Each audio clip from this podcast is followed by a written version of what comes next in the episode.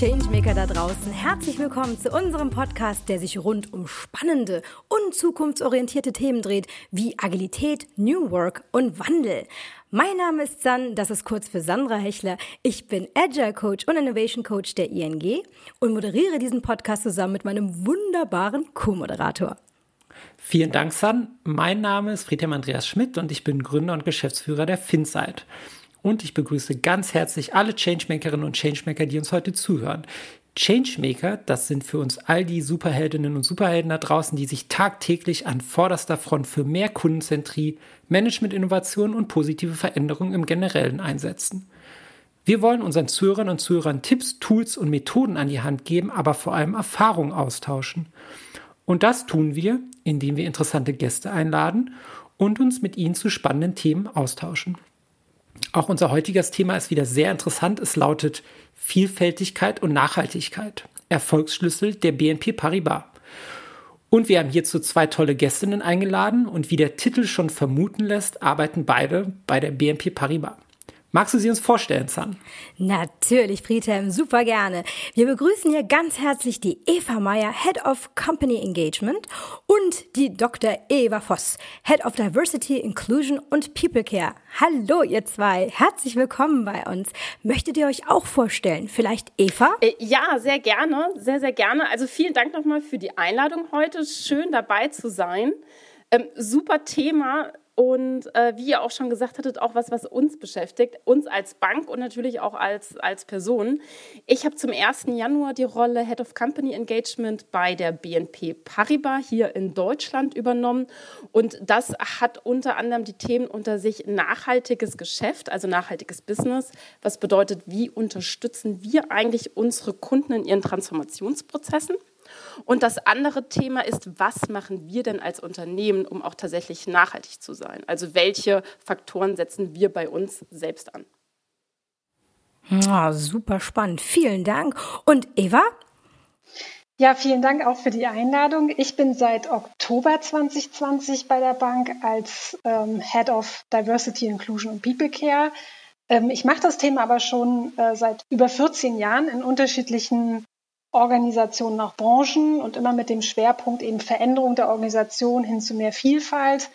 Ähm, und der People Care sind dann auch oft Themen wie Gesundheit oder eben Beruf und äh, Privatleben noch besser miteinander vereinbaren zu können. Und das Gleiche versuche ich eben jetzt hier auch bei der Bank umzusetzen. Oh, sehr spannend. Vielen, vielen Dank. Da habe ich auch gleich mal eine Frage an euch beide. Und zwar, ähm, wenn wir uns jetzt mal die Bank ansehen, die BNP Paribas, auf einer Skala von 1 bis 10, hm, wie divers würdet ihr die BNP Paribas eurer Meinung nach einschätzen? Gute Frage. Gute Frage. Ja, ich glaube, das hängt immer ein bisschen von der Perspektive ab. Ich glaube, wir sind schon recht vielfältig im Hinblick zum Beispiel auf Internationalität, ähm, wir sind an irgendwie über, also in über 70 Ländern mit ganz, ganz vielen Standorten äh, vertreten, mit über 200.000 Beschäftigten. Aber es gibt natürlich so ein paar Aspekte, ähm, die jetzt gerade, würde ich sagen, auf dem deutschen Markt schon noch ein bisschen äh, Luft nach oben lassen. Von daher würde ich sagen, ähm, eine wohlwollende 6,5 auf einer 10er-Skala. Ui, 6,5? Okay, aber da ist nur Luft nach oben, das ist wahr. Ich, ich bin aber ein bisschen, also wahrscheinlich kritischer vielleicht. Andere äh, sehen das vielleicht anders, aber ich glaube, äh, wir haben äh, an vielen Stellen durchaus noch Luft nach oben, ja. Okay, na super, wunderbar. Und Eva, wie sieht das aus mit Nachhaltigkeit auf einer Skala von 1 bis 10? Also da würde ich uns deutlich besser sehen. Spontan würde ich sagen eine 8. Das, was Eva vorhin schon gesagt hatte, wir sind super international. Ich finde auch die Internationalität, die bringt zum einen das Thema Diversität natürlich mit rein, aber ich finde auch zum anderen das Thema ähm, Nachhaltigkeit. Und die BNP war definitiv eine der Banken, die schon sehr früh damit angefangen haben, sich um diese Themen ähm, zu kümmern. Also auch beispielsweise im Rahmen von Sektorpolicies. Ähm, was sind vielleicht Themen oder Kunden, die wir künftig gar nicht mehr unbedingt finanzieren wollen, weil die eine schlechte, weil die einen schlechten Einfluss auf Umwelt haben, weil die einen schlechten Einfluss auf ähm, Gesundheit oder auch äh, Menschenrechte haben. Nur mal ein Beispiel zu bringen. Also Tabakfinanzierung machen wir beispielsweise gar nicht mehr. Bei Kohle Kohle haben wir feste Policies, also strikte Jahresdaten, wo wir sagen, bis dahin möchten wir ähm, draußen sein. Und äh, verglichen zu vielen anderen gehören wir da definitiv zu den Vorreitern. Deswegen würde ich sagen eine 8. Aber natürlich auch da, ne, wie es immer so ist, äh, auch da ist natürlich noch Potenzial, die Themen ähm, voranzutreiben. Wir werden ähm, jetzt im weiteren Verlauf äh, der nächsten Minuten nochmal stärker auf die einzelnen Aspekte eingehen. Ich würde jetzt gerne erstmal mit Diversität starten. Ähm, Titel der Folge ist ja Erfolgsschlüsse der BNP Paribas. Diversität ist einer davon. Ähm, Eva, wie ist die Bank eigentlich ursprünglich darauf gekommen? Also, weil die Positionierung, die ihr diesbezüglich habt, ist ja, glaube ich, schon etwas herausragend im Vergleich mhm. jetzt zu anderen Mitspielern. Also es ist schon äh, so, dass ich glaube, unsere globale Organisation ähm, da sehr weit vorangeschritten ist, also sich wirklich sehr lange auch mit Themen äh, beschäftigt, wie zum Beispiel soziale oder ethnische Herkunft, einen ganz starken Fokus auch auf das Thema Behinderung hat. Internationale Mobilität wird sehr groß geschrieben. Das, also wenn man diese Einordnung geben müsste, da sind wir schon sehr, sehr weit. Wenn wir uns allerdings den deutschen äh, Kontext anschauen, da würde ich sagen, haben wir natürlich erste Ansätze, beispielsweise 2017 mit Unterzeichnung der Charta der Vielfalt gemacht. Wir haben auch erste Ansätze, was das Thema ähm, Auditierung von Beruf und Privatleben angeht. Aber so ein strukturiertes Herangehen und wirklich auch konsequentes Dranbleiben, um beispielsweise das äh, Thema Frauen in Führung wirklich konsequent nach vorne zu bringen um so ganz neue Themen auch aufzugreifen, wie soziale Herkunft auch mit in den Unternehmenskontext reinzubringen. Da ist eben noch einiges zu tun. Aber, und das zeigt sich ja jetzt auch mit der Einrichtung einer solchen Stelle, mit einer solchen auch Governance-Entscheidung, die Ernsthaftigkeit ist definitiv gegeben. Also es ist ein Vorstandsbeschluss auch gewesen zu sagen, also wenn wir es machen, dann jetzt auch richtig ähm, und dann auch wirklich mit direkter Berichtslinie auch an unseren Personalvorstand, ähm, um dort eben auch klar und sicherzustellen, dass wirklich von auch top-down das Thema mitgetragen wird. Aber wieso ist das so, wieso hat, wieso hat das so eine Prominenz? Wieso ist das so wichtig? Wieso würdet, würdest du auch sagen, es ist ein Erfolgsfaktor? Es hat sich, also das sage ich immer sehr liebevoll, eigentlich ja schon in ganz vielen Studien gezeigt, die ja eigentlich fast jeder tanzen können müsste, dass es einen Business Case gibt. Also es gibt keine Studie, die nicht irgendwie zu dem Ergebnis kommt, dass gemischte Teams einfach bessere Leistungen und Ergebnisse bringen. Und zwar in sehr unterschiedlicher Hinsicht. Also sei es, dass man kreativer ist, sei es, dass man auch mehr Perspektiven logischerweise zusammenbringt oder sich eben auch mit Krisen, also auch in ähm, so disruptiven Phasen besser ähm, einspielt, weil man verschiedene ähm, Kompetenzen, Erfahrungen zusammenbringt, die so eine Gruppe, die jetzt nur immer unter sich wäre, gar nicht leisten könnte. Hm. Das heißt, es ist wirklich ein ganz klarer Wirtschaftsfaktor. Also wie wollen wir weiterhin erfolgreich bleiben und auch sein? Und die andere Sache ist, ist natürlich auch das Richtige zu tun. Also es ist auch richtig, einfach die Gesellschaft zu spiegeln, in der wir selber unterwegs sind. Wir operieren ja nicht im luftleeren Raum und deswegen ist es auch wichtig zu sagen, wer sind denn eigentlich unsere potenziellen Mitarbeitenden, die wir da eigentlich ansprechen wollen? Wer sind die Menschen, die sich jetzt gerade in Ausbildung oder im Studium bewegen? Wen können wir auch halten und wer findet uns auch als Arbeitgeber so attraktiv zu sagen, Mensch, da, da sehe ich mich auch mit meinem gesamten Päckchen, was ich habe, ähm, und kann ja auch wirklich erfolgreich sein. Hm. Ich finde das sehr spannend. Ähm, mit äh, Sun, also unserer Moderatorin, haben wir auch eine Vertreterin der, ähm, der ING hier, die ja im Prinzip eine ähnliche eine Storyline haben, eine ähnliche Storyline, die irgendwie sagt, es geht um Zukunftsfähigkeit, es geht um Anpassungsfähigkeit, ähm, es geht um, sag ich mal, Bestehen im Wettbewerb. Die Antwort der äh, ING ist an der Stelle, würde ich sagen, sehr klar positioniert Agilität. Mhm. Ähm, du sagst jetzt Wirtschaftsfaktor ähm, Diversität. Und wenn ich jetzt Eva fragen würde, die, ähm, sag ich mal, die, die, die, der gleiche Plot geht wahrscheinlich für Nachhaltigkeit ebenso, oder? Ja, das stimmt, wobei ich da eigentlich sagen möchte, sowohl Agilität als auch Diversität führt eigentlich zu Nachhaltigkeit. Ich nehme Nachhaltigkeit jetzt auch mal als das Thema zukunftsfähig. Also ich finde, das kann man mittlerweile gar nicht mehr ähm, gar nicht mehr ähm, mit Abstand betrachten oder als einzelne Bereiche, sondern das eine fließt in das andere mit rein. Und um wirklich mhm. zukunftsfähig zu sein, und wenn wir jetzt mal von Banken sprechen, ING oder auch BNP, Ich persönlich bin der Meinung, dass Banking heute anders aussehen wird als Banking in zehn Jahren. Und um zukunftsfähig zu sein, müssen wir innovativ sein. Wir müssen Banking neu denken. Ich sage dazu immer New Ways of Banking, aber im Endeffekt bedeutet es das. Das, was wir vielleicht in der Vergangenheit gemacht haben, muss einfach nochmal angeschaut werden, um zu gucken, können wir das weiter so machen oder muss sich das verändern? Und um diesen Veränderungsprozess wirklich nach vorne zu betreiben, braucht es unterschiedliche Menschen und unterschiedliche Mindsets. Und da hilft es nicht, Person A zehnmal im Raum zu haben, mit dem gleichen Hintergrund, mhm. mit dem gleichen Gedanken, wie die alle gleich aufgewachsen sind, weil dann bekommen wir auch nur Lösung A. Es ist ganz wichtig, unterschiedliche Meinungen an einem Tisch zu haben, um damit auch die bestmöglichen Ergebnisse zu haben. Und nur so werden wir es auch schaffen, zukunftsfähig zu sein.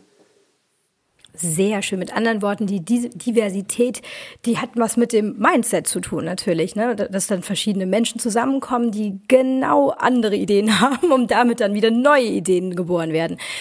Sehr, sehr spannend. Meine Frage, wie habt ihr euch in dieser Hinsicht transformiert?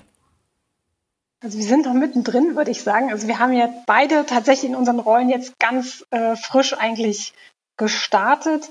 Ähm, und Transformation heißt eben nicht, okay, ich habe jetzt ein neues Schlagwort, das ich jetzt hier mal raushaue und ähm, wir sind ne, alle flexibel, agil, diverse etc. Das muss ja immer mit einem wirklichen ganzheitlichen Ansatz eigentlich verbunden sein, damit mhm. es tatsächlich dann die Nachhaltigkeit erreicht, die Eva auch meint. Und es reicht eben auch nicht, einfach so eine Schulung auszurufen und dann sind wir damit irgendwie durch. Ne? Also das äh, funktioniert so nicht, ich glaube, wenn man sich auf diesen Prozess einlässt, und das hat Eva ja auch gesagt, also gerade bei dem Thema Nachhaltigkeit gibt es eine sehr lange Historie, gibt es auch schon eine sehr fundierte Historie. Da kann man jetzt auch ja schon sehen, wie erfolgreich auch die Bank damit ist. Beim Diversity-Thema setzen wir jetzt tatsächlich an und schauen uns eben, also auch wirklich sehr evidenzbasiert verschiedene Felder an.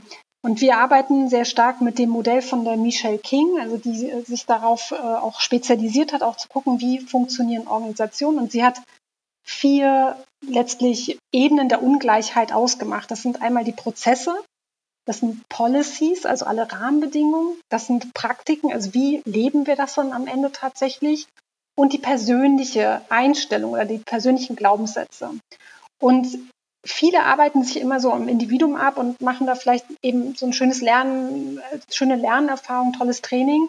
Aber wenn meine Rekrutierungsprozesse oder meine Beförderungsprozesse nicht transparent sind, wenn die nicht aussehen, ähm, dass sie eben immer den sich selbst reproduzierenden idealen äh, Mitarbeiter dabei am Ende rauskommen lassen, dann muss ich viele Sachen anpassen. Und das dauert wirklich sehr lange. Also in der Regel, wir sprechen von sechs bis acht Jahren wirklich Veränderungsprozess, bis das auch im letzten Winkel der Organisation angekommen ist. Und dadurch, dass es so ein komplexes Thema ist, kann man auch nicht mit einer Maßnahme alles erschlagen, sondern man muss immer gucken, dass man diese 4P, also 4P of Inequality im Englischen, mhm. immer adressiert und alle vier Bälle in der Luft hält und damit tatsächlich so agil vorgeht, dass man nicht sagt, wir haben jetzt hier eine äh, sozusagen Strategie, die liegt in der Schublade, die ziehe ich raus und nudel das hier einmal durch, sondern ich muss wirklich gucken, was braucht welcher Bereich. Das kann sehr, sehr unterschiedlich sein. Und wie kommen diese vier Elemente am Ende wieder zusammen, sodass sich daraus wirklich ein Veränderungsprozess ergibt. Wie sieht das ganz praktisch aus, Eva? Ich glaube, das ist ja also ich finde das Modell toll. Das gibt eine tolle Guideline, um, an der man sich langhangeln kann. Aber wie, wie äußert sich das im, im täglichen Veränderungsprozess, den du mit begleitest? Also natürlich schaue ich mir auf der einen Seite an, was ist schon da. Ne? Also es gibt ja Dinge, die vielleicht schon etabliert sind oder wo ohnehin äh, gerade vielleicht ähm, Änderungen anstehen, sei es, dass man ein neues Recruiting-Tool einsetzt, sei es, dass man sagt, ach Mensch, wir sollten mal die Bilderwelten austauschen, die wir vielleicht intern, extern verwenden. Das ist etwas, wo ich dann eben ganz kleine Prozessen an, andocken kann und sage, Mensch, wenn wir neue Stellenanzeigen vielleicht ausschreiben oder wenn wir da ein neues äh, Design aufsetzen, da gucken wir gleich mal direkt drauf.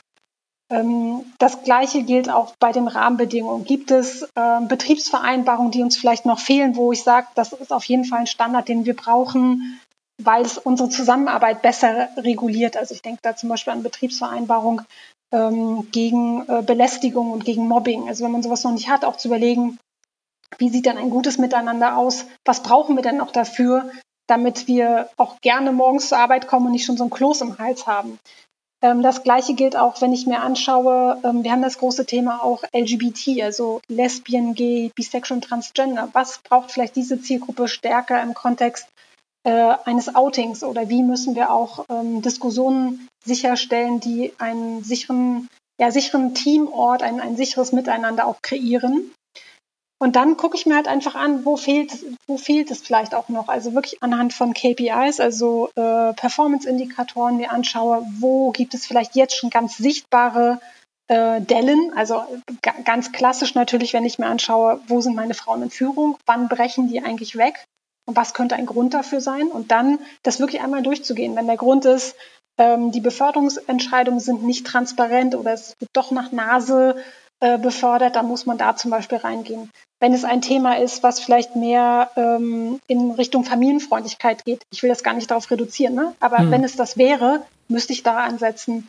Wenn ich möchte, dass mehr Männer zum Beispiel ähm, auch andere Rollen leben, dann muss ich auch mehr Role Models zum Beispiel zum Thema Väter ähm, platzieren. Also es sind wirklich verschiedene Sachen, die wir uns anschauen und irgendwann kommt man zu dem Schluss, okay, das ist ein Mehrjahresplan, was machen wir zuerst? Wo ist wirklich der sozusagen Druck am größten, mhm. dass ich verschiedene Sachen machen muss? Im Laufe der Zeit ist irgendwie klar, aber ich muss sie dann eben einfach priorisieren, weil das auch so ein Phänomen ist, also dieser Aktionismus, jetzt macht man ganz viel, aber man hat eben nicht den wirklich so den langen Atem, es auch durchzuhalten. Und darauf kommt es aber eigentlich an. Also mit anderen Worten, es ist nicht eine, eine ganzheitliche Transformation, wo man einen Businessplan erstellt mit den ganzen Initiativen, die dann umgesetzt werden, sondern es ist tatsächlich nach Bedarf. Das heißt, man hat eine Ist-Analyse, man guckt sich mhm. an, welche Sachen in, in Sinne von ähm, in, im Sinne von Diversität ist momentan nicht auf dem, auf dem Stand, dass man zufrieden ist damit, mhm. weil man eventuell auch KPIs aufgesetzt hat und geht die dann systematisch an. Genau. Mhm. Und da hätte ich mal eine Frage, wie, was war da die größte Herausforderung? Was ist da die größte Herausforderung, wenn man genau so vorgeht? Also ich glaube, also tatsächlich so banal, wie es klingt, also überhaupt diese Daten zu bekommen. Ich glaube, das ist schon mal ein, ein, ein wichtiger Fakt zu sagen, wie sammeln wir überhaupt Daten? Also ist das überhaupt vergleichbar, auch über unsere Einheiten hinweg? Äh, manche Sachen dürfen wir auch in Deutschland gar nicht sammeln. Das ist zum Beispiel im US-amerikanischen Kontext leichter. Also wenn es um das Thema Race, also ähm, ethnische Herkunft zum Beispiel geht, wo wir auch definitiv Nachholbedarf haben, aber wir können es nicht wirklich messen, weil wir es nicht dürfen laut Gesetzeslage. Ne? Also es sind so Sachen, also Daten natürlich, ja genau. Ähm, du ja. kannst nicht nach Hautfarbe fragen, das ist ein, ein das, das ist einfach hier nicht möglich. Und gleichzeitig wissen wir aber, dass wir da ein Thema haben. Mhm. Ähm, und ähm, bei anderen, also oder auch zum Beispiel, wenn man sich anschaut, wie viele Leute gehen in Elternzeit, wie viel davon in, also kommen nach welcher Zeit zurück. Also wirklich, auch das ist schon Teil des Diversity Management zu sagen, mhm. wo fehlt es denn überhaupt, damit wir da hinkommen, wo wir sein möchten. Und dann haben wir natürlich auch Vorgaben, ganz klar, sei es von unserer eigenen globalen Organisation, die sagt so, ähm, wir möchten, dass sich bis 2025 Folgendes ändert und darauf haben wir uns jetzt zum Beispiel verständigt. Wir wollen, bis 2025 mindestens 40 Prozent Frauen auf Senior-Manager-Ebene haben und mindestens 30 Prozent in unserem obersten Führungsgremium, dem Executive Board. Und wenn ich diese Zielzahl habe, muss ich ja gucken, wo bin ich heute und wie komme ich dahin. Mhm, und das ist schon noch ein Weg. Und ganz kurz noch eine Frage dazu. Ähm, gibt es denn auch Tabuthemen, was Diversität angeht? Also wirkliche Tabuthemen, wo man sagt, okay, mhm. das, diese, diese, diese Daten werden wir nicht erheben können, überhaupt nicht, weil das ist einfach nicht angebracht, obwohl es super interessant mhm. wäre. Also Tabu würde ich es nicht nennen, sondern es sind einfach Restriktionen. Ne? Also zum mhm. Beispiel kannst du nicht erheben, ob jemand schwul oder lesbisch ist. Also das geht nur auf freiwilliger Basis. Das Gleiche ist, man muss auch zum Beispiel nicht angeben, ob man eine Behinderung hat. Und das ist auch gar nicht unbedingt der Weg, den ich jetzt bei manchen Dimensionen gehen möchte. Ich weiß zum Beispiel, also die Charta der Vielfalt, die hat jetzt gerade wirklich ganz frisch eine Studie herausgegeben, wonach bei 60 Prozent der Unternehmen tatsächlich zum Beispiel das Thema LGBT ein Tabuthema ist. Es wird nicht darüber gesprochen, weil es ja vermeintlich Privatsache ist. Oder es wird nicht darüber besprochen, weil wir ja alle angeblich gleich sind. Und da zum Beispiel würde dir jetzt auch die Datenbasis nur so bedingt helfen, ob das jetzt im Unternehmen so ist wie im deutschen Durchschnitt. Also durchschnittlich sind sieben bis zehn Prozent würden sich zur LGBT-Community rechnen. Kann man ja mal bei sich runterbrechen, wie viel das wären. Da geht es eher um diesen kulturellen Aspekt. Also wie schaffe ich es, also unabhängig davon, ob es jetzt mhm. wirklich 20 oder 200 oder 2000 Kolleginnen und Kollegen sind, wie schaffe ich es, ein, ein Umfeld zu entwickeln oder auch zu stabilisieren, zu stärken, indem sich eben alle auch wohl und angekommen fühlen, weil das ist jetzt nicht so ein weicher Faktor, es klingt so, ja, dann fühlen die sich halt wohl und wir sind mhm. alle Ringelpiez mit anfassen. Nein, darum geht's nicht, sondern es ist die Erfahrung dieser Sense of Belonging. Fühle ich mich zugehörig oder gebe ich meine Identität unten am Empfang ab? Wenn ich das machen muss, werde ich weniger produktiv sein, werde mehr Stress empfinden haben, weil ich immer das Gefühl habe, ich muss hier irgendwas irgendwie unterdrücken oder ich kann nicht so sein, wie ich eigentlich bin. Vielleicht finden meine Kollegen und Kollegen mich seltsam oder haben da irgendwie Vorbehalte. Und das fehlt, diese Energie fehlt, die geht der Produktivität flöten. Und da haben wir es wieder, wir sind wieder beim Business Case. Mhm. Und das Gleiche kann ich auch weiterspielen beim Thema Nachhaltigkeit. Das ist nicht das Logo grün färben oder noch grüner färben, sondern es hat wirklich eine Business-Implikation. Ja, wir werden über inklusive Kultur werden wir ähm, noch zu sprechen kommen. Ich würde gerne nochmal den Bogen zu, du hast es gerade schon gemacht, Eva, ähm, ich würde es gerne nochmal expliziter machen zum Thema ähm, Nachhaltigkeit nochmal. Also wir haben jetzt viel über Diversität gesprochen. Wie hängt Diversität und Nachhaltigkeit zusammen, Eva? Also du hast es gerade schon mal ein bisschen anklingen lassen, aber ich finde einfach diesen, diesen Kontext, den finde ich ähm, besonders interessant bei euch und für unsere Zuhörerinnen und Zuhörer auch super spannend. Ähm, ja, gerne. Also wie eben schon gesagt, für mich gehört das total eng zusammen, weil das eine geht nicht ohne, ohne das andere. Also wir werden nicht zukunftsfähig und nachhaltig sein können, wenn wir es nicht schaffen, unsere Organisation divers aufzustellen. Und Eva hatte das vorhin auch schon gesagt. Ich meine, da geht es auch um Themen, wie gestalte ich Arbeitsplätze, dass Individuen wirklich ihr ganzes Potenzial frei ähm, entfalten können um kreative Ideen und Lösungen ähm, zu entwickeln, die uns zukunftsfähig machen. Und zum Thema Zukunftsfähigkeit, ich meine, wir wissen das alle. Wir haben viele Herausforderungen vor uns, die nachfolgenden Generationen noch viel mehr. Wir haben den Klimawandel, und ich will es eigentlich gar nicht Wandel nennen, sondern es ist schon eine Krise. Wir haben soziale Ungerechtigkeiten, die wir spüren. Wir haben eine Pandemie. Und auch das wird zukünftig mehr kommen, weil die Ökosysteme sich einfach verändern und negativ ähm, für uns als Gesellschaft ähm, verändern. Und da geht es tatsächlich um Sachen, okay, wie kann ich meine Kunden unterstützen, um nachhaltiger zu werden? Um mal ein Beispiel zu nennen. Was macht eigentlich ein Energieversorger, der bisher immer nur mit Atomstrom oder ähm, Kohlestrom seine Versorgung betrieben hat? Ähm, wie stellt der sich auf erneuerbare Energien etc. um? Oder wie verändert sich das Konsumentenverhalten? Weil eben diese ganzen Dinge wie Fairtrade und ich möchte das auch ähm, keine Kinderarbeit an den Produkten stattfindet, etc. Auch sowas wird ähm, mehr an, an, an, an Rolle ähm, gewinnen. Und ich sehe uns da auch als Bank absolut in der Verantwortung, uns für solche Themen einzusetzen.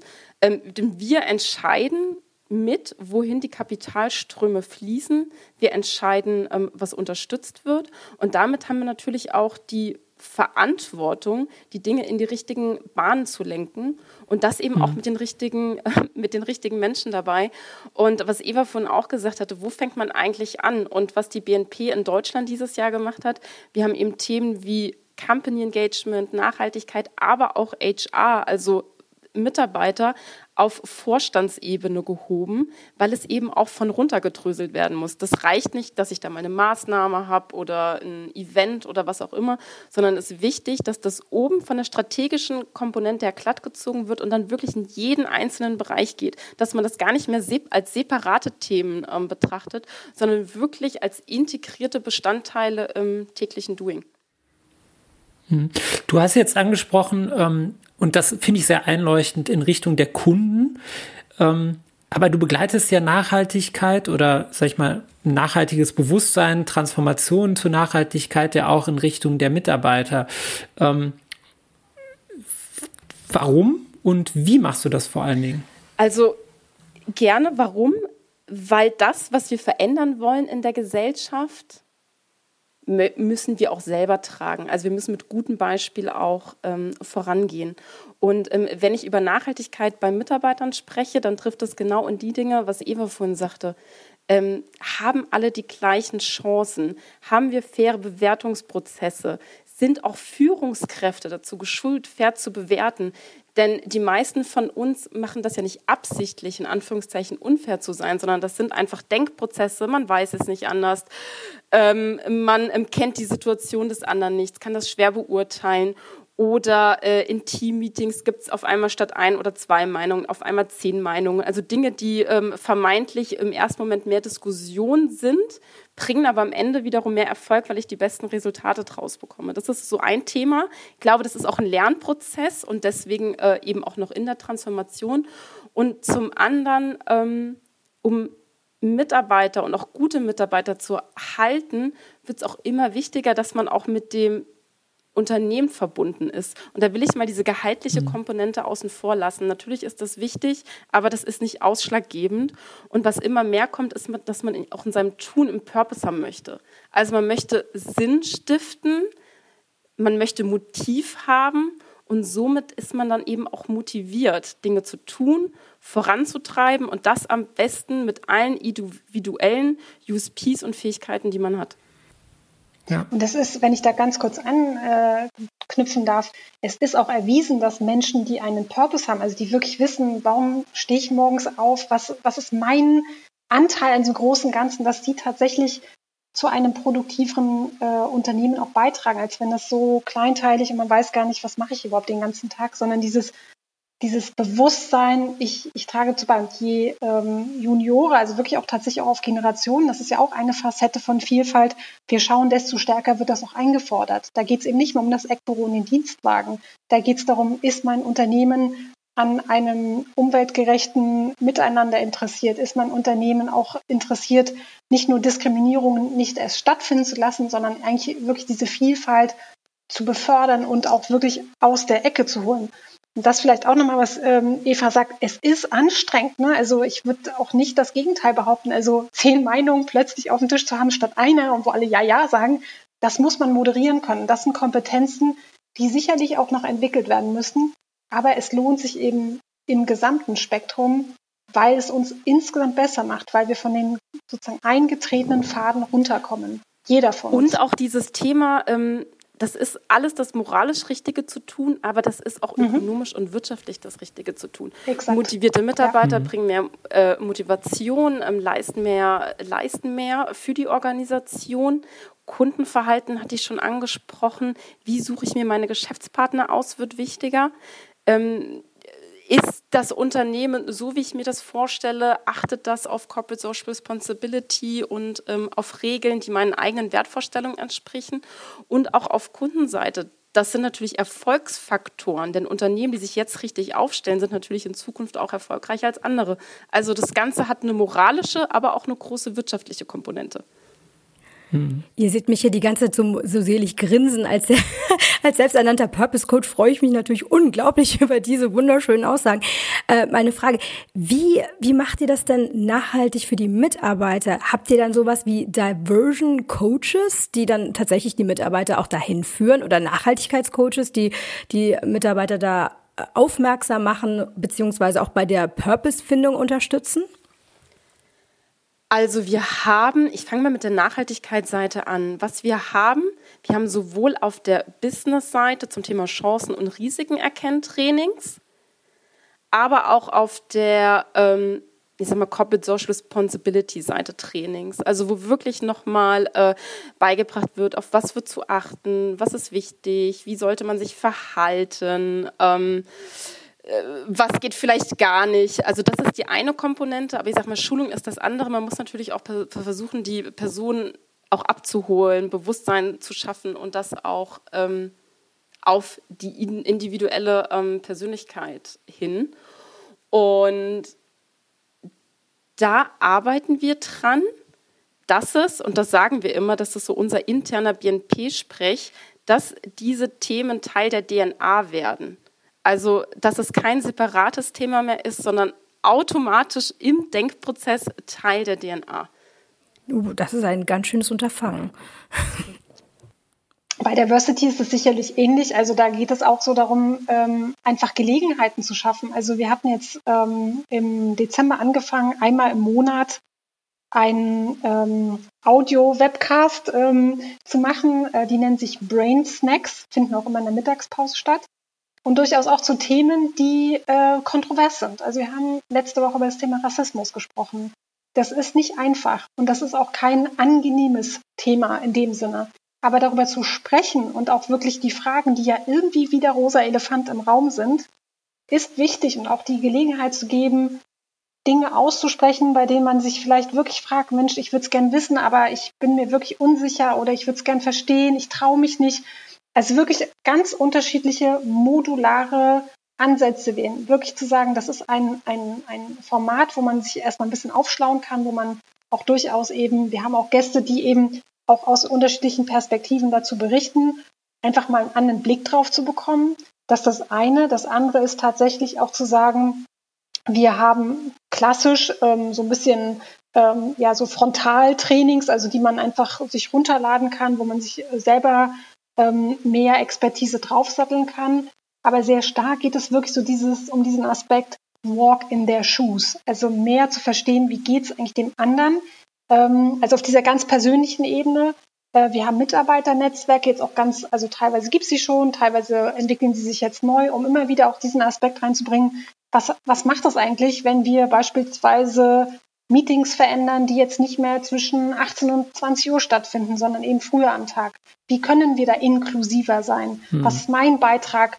Und wo muss ich vielleicht auch meine eigenen Annahmen hinterfragen, die wunderbar funktioniert haben bislang, weil alle ja so ein bisschen so waren wie ich. Und jetzt kommen aber andere Menschen, die eben ganz und gar nicht so sind. Und das bringt natürlich eine Spannung rein. Aber es geht immer wieder darum, das auch anzusprechen und weder in diese Richtung zu gehen, ja, ja, das äh, ist jetzt so und es müssen alle irgendwie mittragen, sondern auch dann den Diskurs offen zu halten, auch für kritische Stimmen. Das brauchen wir genauso wie diejenigen, die vorwegstürmen und sagen, boah, toll, dass es jetzt endlich mal jemand macht und ich bin vorne mit dabei. Macht ihr das über alle Hierarchiestufen hinweg? Ja, also da kann ich sogar, äh, also bin ich auch echt ein bisschen stolz, muss ich sagen. Also deswegen äh, die 6,5. Ich glaube, das ist wichtig hervorzuheben. Genau. Nämlich, ja.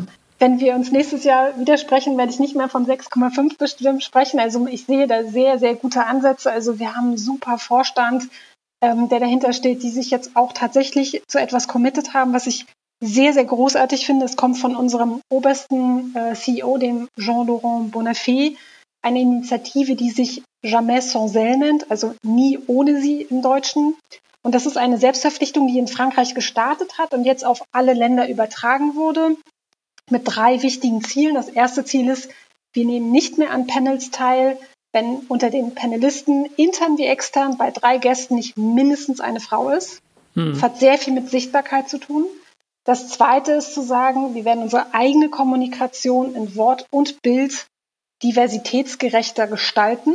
Das ist durchaus ein Mammutprojekt. Und das dritte ist eben diese Zielvorgaben, die ich vorhin schon erwähnt habe, mit 40 Prozent auf Senior Manager Ebene und 30 Prozent auf Executive Ebene, also Komitee Ebene. Was bedeutet, dass man natürlich den Pool darunter anschauen muss. Und das heißt einmal komplett die ganze Organisation screenen.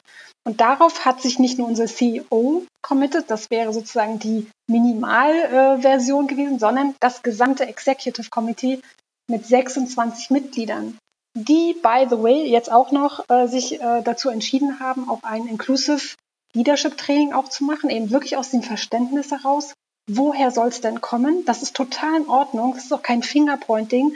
Es hat auch nichts mit Schuld zu tun, sondern mit der Verantwortung, die ich habe, genau aus dieser Position und Funktion heraus ein Arbeitsumfeld zu kreieren, das wirklich für alle funktioniert.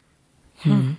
Du hast einen einen schönen Merksatz, der hieß, glaube ich, Diversity is a Fact, Inclusion. Vielleicht kannst du den ver. Inclusion is a Mindset, ganz Sehr genau, gut, ja. weil das Thema ist tatsächlich, also es reicht jetzt auch nicht loszuziehen und sagen, komm, jetzt hole ich mal ganz viele Leute, die möglichst anders aussehen und ganz anders denken, sondern die sozusagen, das ist erstmal die Vielfalt per se, sondern wie schaffe ich genau diese Kultur, und das ist diese Haltung, diese Inklusionshaltung, auch mit C übrigens und nicht mit K. Das ist im Deutschen ein bisschen, ein bisschen anders als im, im englischen Kontext. Also deswegen Inclusion.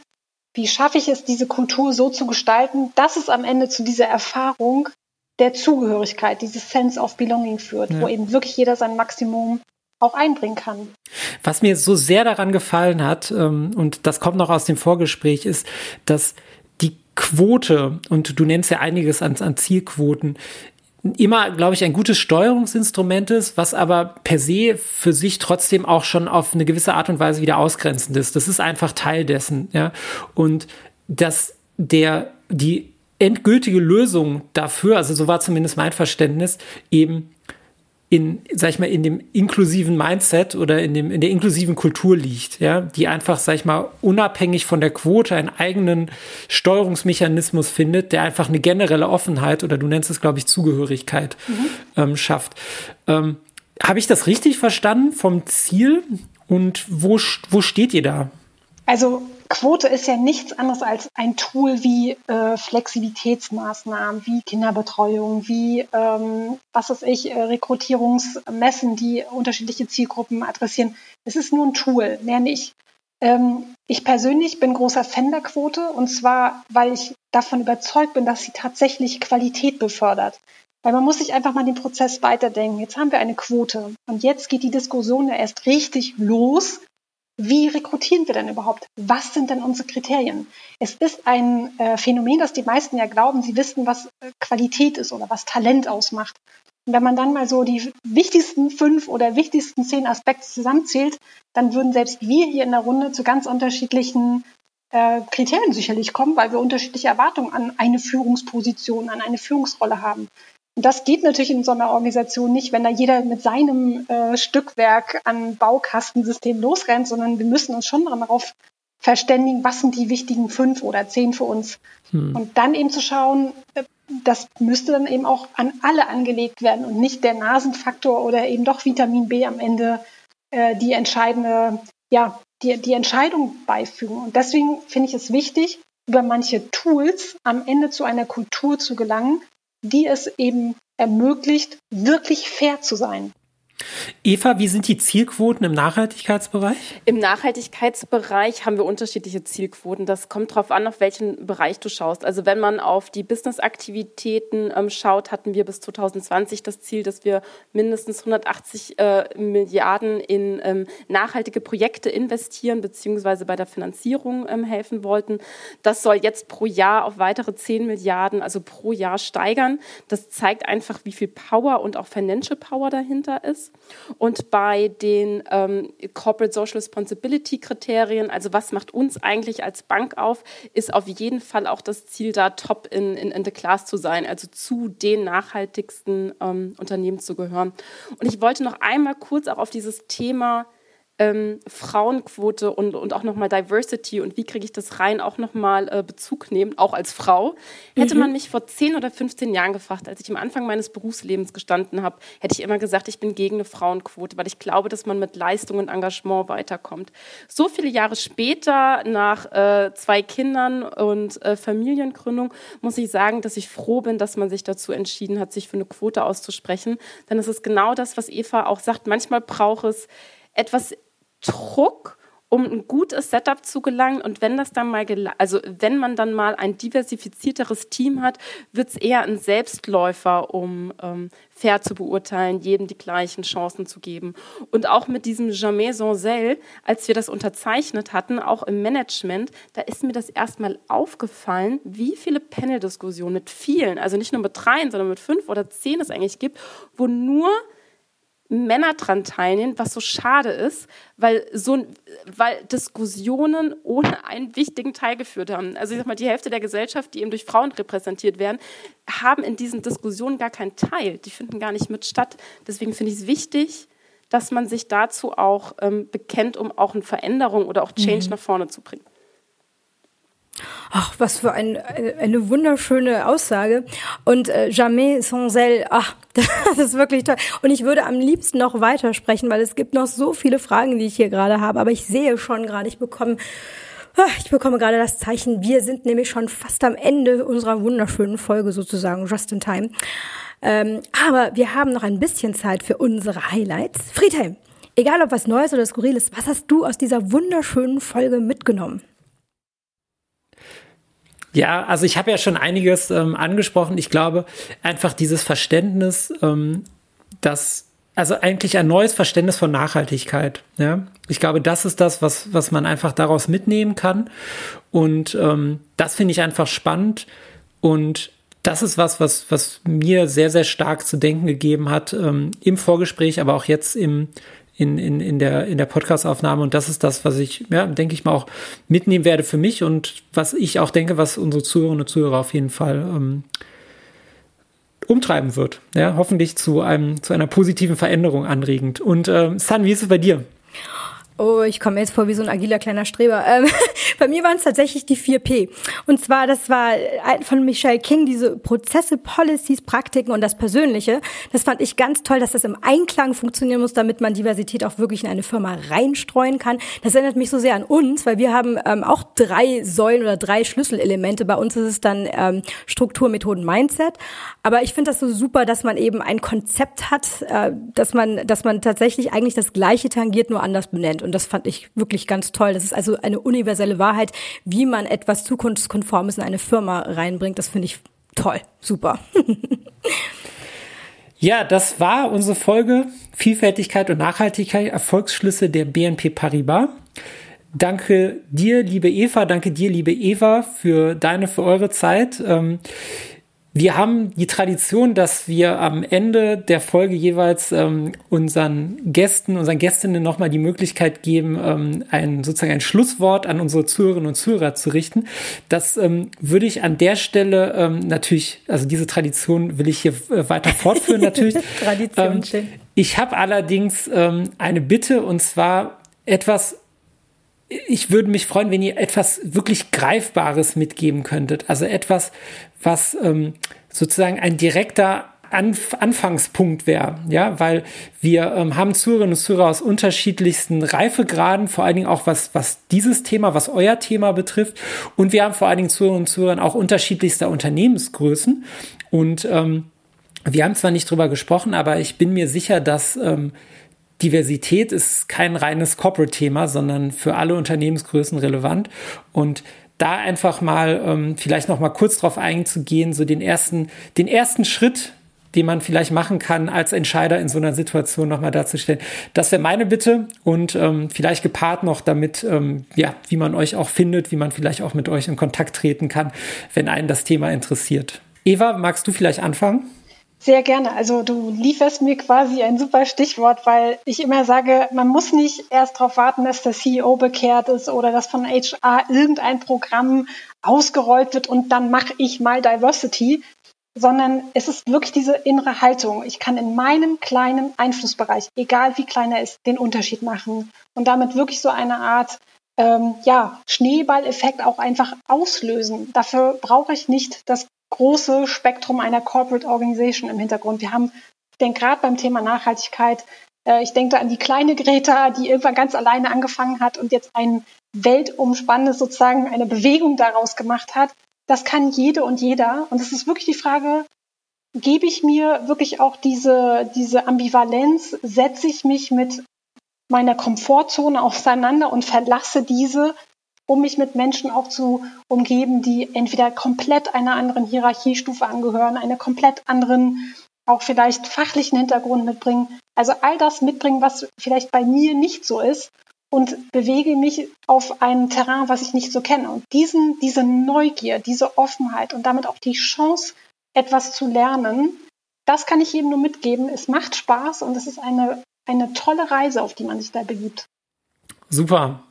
Und wenn ich noch hinzufügen darf, die Verantwortung auch dafür zu übernehmen, Selbstverantwortung, weil das ist das, was ich sehr stark rausgehört habe, dass ihr bei einem Arbeitgeber ähm, arbeitet, der für sich irgendwie begreift, dass er moralische Verantwortung hat in Richtung seiner Kunden, in Richtung seiner Mitarbeiter und da auch prägend drauf ähm, einwirken will.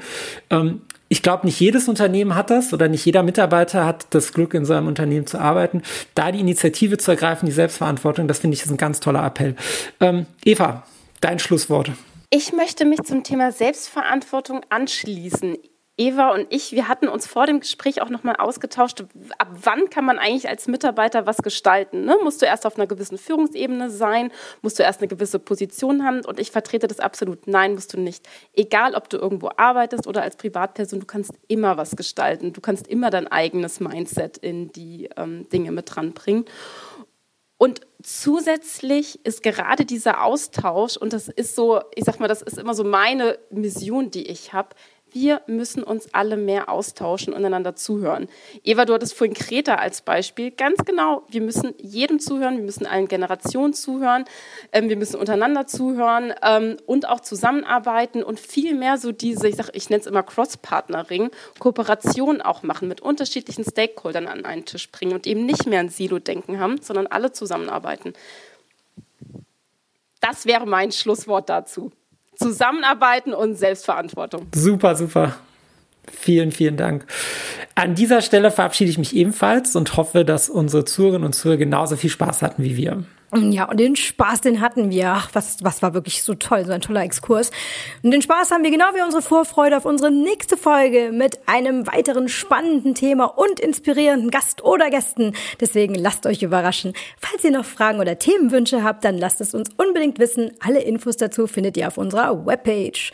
Also dann auf Wiederhören da draußen. Ach, und denkt bitte immer schön dran. Folgen, liken, sharen. Tschüss. Tschüss. Tschüss.